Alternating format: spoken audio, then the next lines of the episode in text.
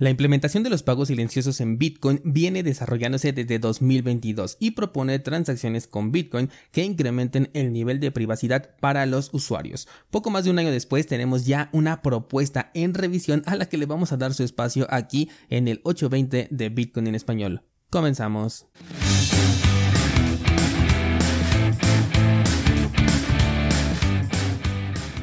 Hace poco más de un año te comenté sobre una idea de pagos silenciosos que de hecho eh, era muy interesante porque decían ser tan privados que incluso no podríamos saber si alguien ya los utilizó anteriormente o al menos recuerdo que así nos decía el artículo en aquel entonces. De hecho recuerdo que fue algo que nos compartió uno de los descentralizados en el grupo de Discord y desde entonces me pareció muy interesante y también por eso te invito a que te unas a este grupo porque compartimos cosas bastante interesantes.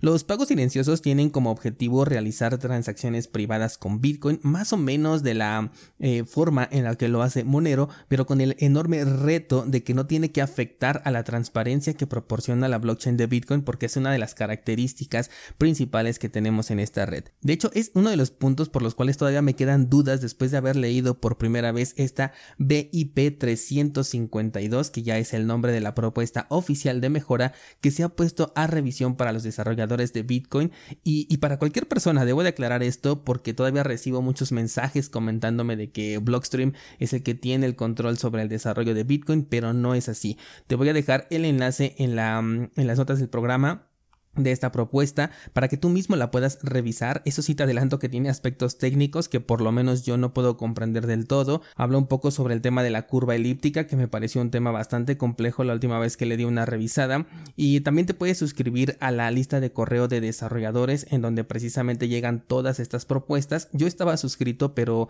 llegaban muchos correos y no soy de los que les gusta ver su bandeja llena así como con muchos correos sin, sin leer así que eliminé mi suscripción y mejor me meto directamente a esta lista para revisar aquellos temas que exclusivamente me interesan y bueno pues los voy leyendo. Pero bueno ya me salí un poquito del tema. El punto es que la BIP 352 ya es la propuesta oficial a analizar para la implementación de estos pagos silenciosos.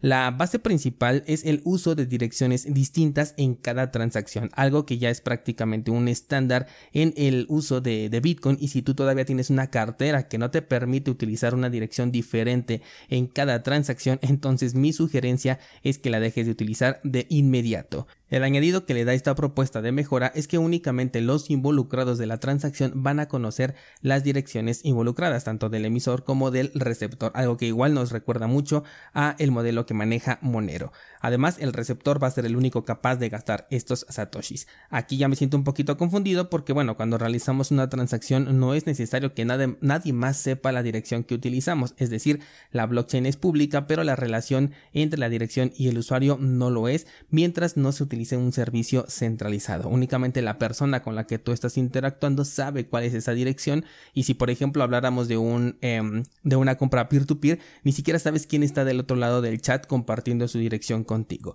Pero bueno, sigamos porque más adelante hay más información y creo que es ahí donde se resuelve esta, e, esta duda que tengo aquí hasta este punto.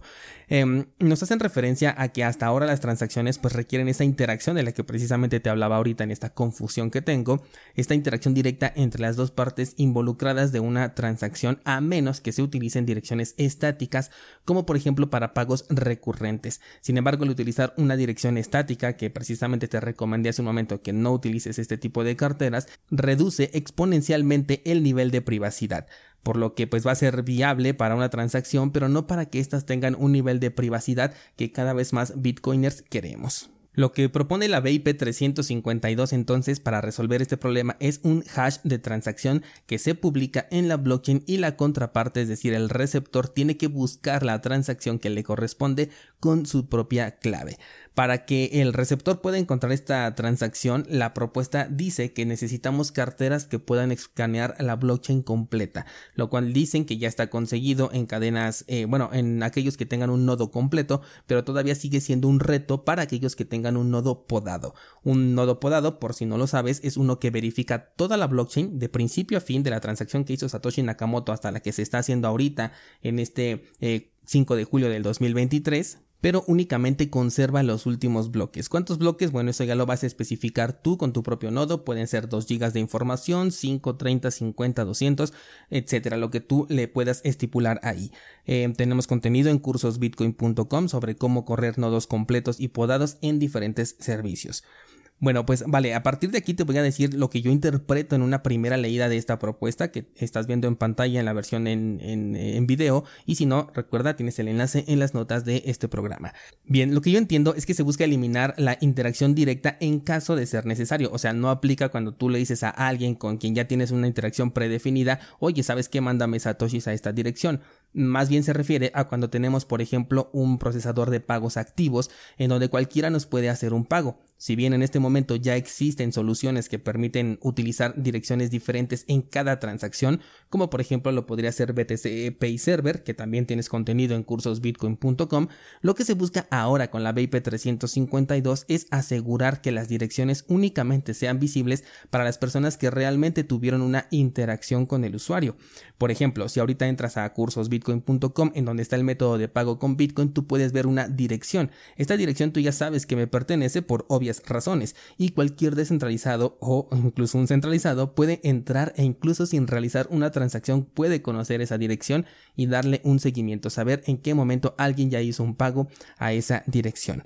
Bueno, pues con esta propuesta en lugar de una dirección lo que encontrarías ahí sería un hash de transacción que la cartera del emisor podría entender para encontrar la dirección asociada que siempre va a ser distinta y para mí como receptor mi cartera que, necesita eh, poder escanear toda la blockchain completa, tendré que encontrar ese hash utilizando mi clave para saber que tengo autoridad sobre los bitcoins que están ahí registrados. Recuerda que los bitcoins en realidad son registros en la blockchain y es nuestra llave privada la que nos da la autorización para cambiar este registro. De esta forma, solo aquel que realmente realizó una transacción conmigo podría entonces ver la dirección y no nada más cualquier curioso, cumpliendo aquí con este punto de la transparencia, yo también podría ver de dónde viene esa transacción, mientras que en la blockchain se va a registrar la transacción de manera normal como la vemos hoy en día, pero no fuimos dejando datos por ahí en el camino. De esta manera es como yo interpreto hasta este momento lo que son los pagos silenciosos. Repito, esto es una primera revisión del documento que tiene muchas cosas eh, técnicas que aún no consigo comprender, pero de acuerdo a esta primera lectura.